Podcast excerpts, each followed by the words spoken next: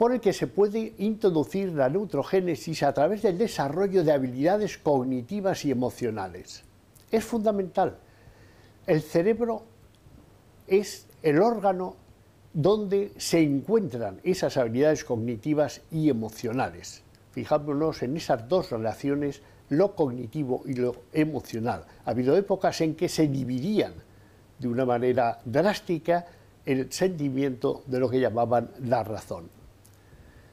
Cada cerebro es único, diferente en su maduración, por lo que debemos ofrecer una educación diferenciada en función de las habilidades, talentos e intereses de cada estudiante.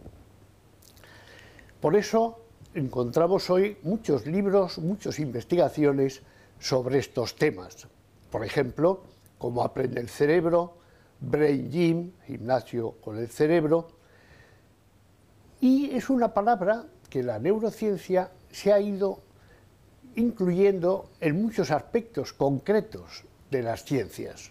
Por ejemplo, ya se habló en la década de los 80 de neuromarketing, también de la neuroeconomía, también hemos hablado de la neuropolítica, neuroética, neuropsicología, neurosociología, neuroergonomía, neurosabiduría, neuromímesis. Nosotros hoy vamos a pensar en la neurodidáctica. Neurodidáctica porque somos educadores y tratamos de aplicar esos estudios cerebrales y esos estilos de aprendizaje a nuestros estudiantes. ¿Cómo tenemos que enfocar la manera de enseñar? ¿Cómo tenemos que enfocar la manera de aprender? En este sentido ya ha habido aplicaciones e investigaciones para unir ambos temas, por ejemplo, cerebro y aprendizaje, o How the Brain Learns, cómo aprende el cerebro, son investigaciones que buscan precisamente esta unión entre cerebro y aprendizaje. Entre las muchas investigaciones que hay sobre esta temática, que ahora llamamos también neurodidáctica, hay muchos autores que están insistiendo hoy en esta importancia. Tenemos que buscar la forma más adecuada para enseñar para que el alumno aprenda. Ya lo decía Confucio, ya el año 500 a.C., hay que enseñar a cada uno según sus características, según la forma en que él vive, siente, entiende e interpreta. Neurodidáctica, ¿qué supone? Neurodidáctica con los estilos de aprendizaje es un cambio en el paradigma educativo tradicional. Modificamos los modelos arcaicos y tradicionales de enseñanza que no consideran todavía las bases neurales que subyacen al aprendizaje. Si nosotros queremos aprovechar las investigaciones cerebrales, tenemos que saber cómo se hace esta aplicación. Por eso hay investigadores que escriben, por ejemplo, neurociencia en la escuela o cómo descubrir la neurodidáctica.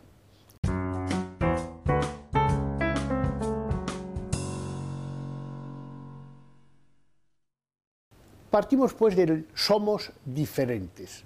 Una frase, por cierto, muy importante y muy del día de hoy. Evidentemente somos diferentes, aprendemos de manera diferente. Pero la metodología de los estilos de aprendizaje te añade otra idea. Si aprendemos de forma diferente, también decimos que se pueden diagnosticar las formas de aprender de un estudiante. Y esto es muy importante. Es decir, no es que cada uno sea absolutamente distinto, sí que lo es, pero hay patterns, hay elementos, hay modelos comunes que son para varias personas similares o muy cercanos. Y entonces ahí, porque hay formas de diagnosticar, aparecen una serie de elementos y de cuestionarios o de recursos para diagnosticar las formas de aprender. Utilizamos la palabra estilo. ¿Para qué? Para describir los diferentes modos de aprender. Usamos esa palabra estilo que se utiliza para otras muchas cosas. Podemos hablar de estilo arquitectónico, estilo musical, el estilo de moda, estilo deportivo, de muchas cosas. También hay un estilo de aprender. Utilizamos ese mismo recurso. Y también han aparecido diversas clasificaciones y diversas taxonomías. Por ejemplo, nosotros nos vamos a centrar en una taxonomía que empezó con Cole, luego fue mejorada por Honey y Mumford y nosotros con un cuestionario específico de estilos de aprendizaje es la que estamos aplicando y a la que luego nos vamos a referir muy brevemente. Hay otras taxonomías.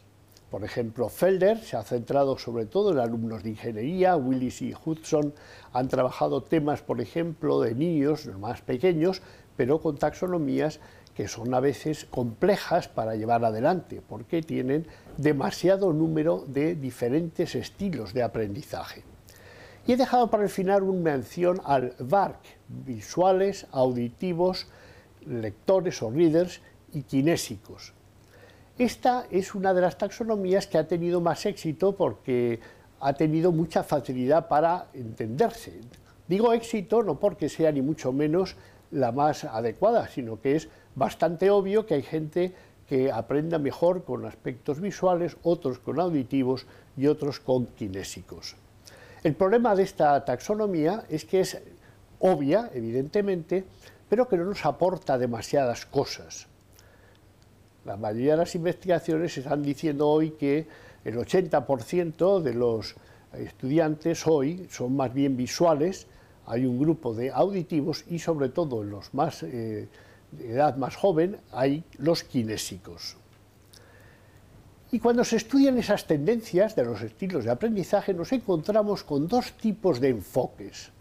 Esto es importante también comprenderlo, porque en la literatura aparece gente que habla y escribe sobre lo que llaman estilos cognitivos y otros en estilos de aprendizaje. ¿Qué es?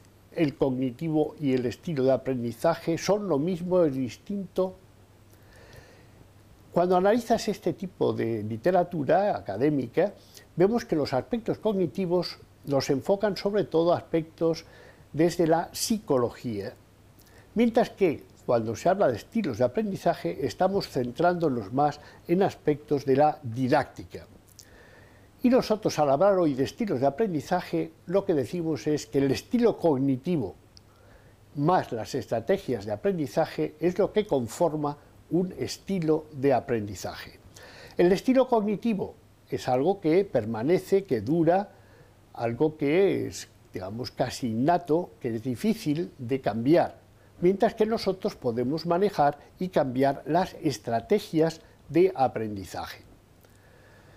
El estilo cognitivo está unido a la fisiología y no varía gran cosa a lo largo de los años, mientras que las estrategias de aprendizaje, las que los individuos desarrollan para ajustar el material de aprendizaje a su estilo cognitivo, sí que varían y sí que podemos aprenderlas, adquirirlas, mejorarlas.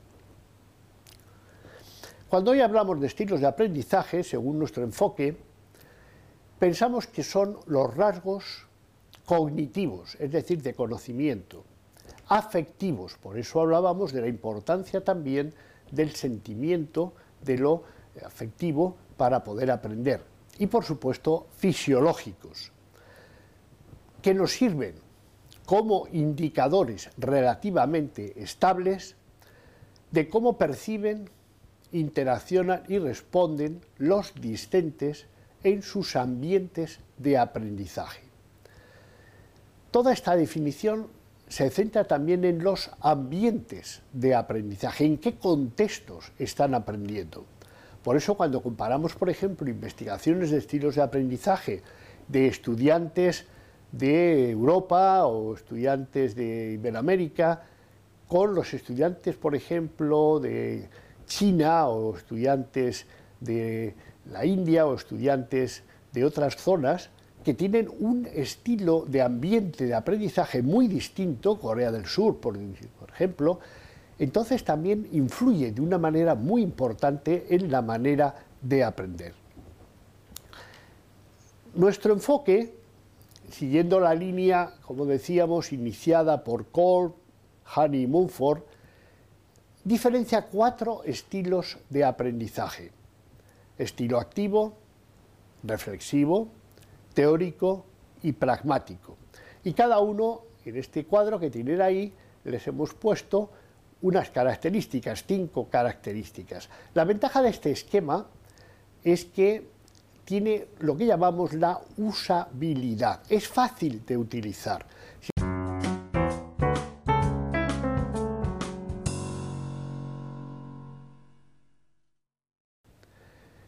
¿Qué es lo que puede y debe hacer el profesor?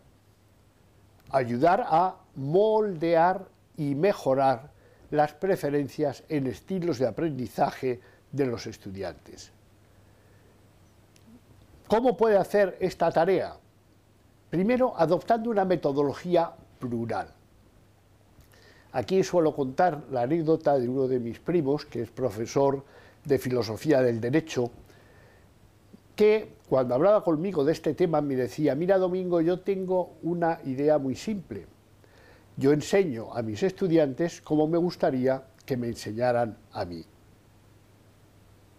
Y yo le digo a mi primo, vale, eso está bien contigo, y los que tienen tu estilo de aprendizaje, pero los otros... Entonces, cuando el docente se hace también su propio diagnóstico y se da cuenta que su estilo de aprendizaje se convierte muchas veces en su estilo de enseñanza, por eso nosotros hablamos también de metodología de los estilos de enseñanza, utilizamos una herramienta de diagnóstico preparada por el doctor Heijo, entonces vamos a adaptar una metodología plural, es decir, diferente, que permita llegar a alumnos distintos. Utilizamos medios tecnológicos, utilizamos formas variadas para captar y procesar la información.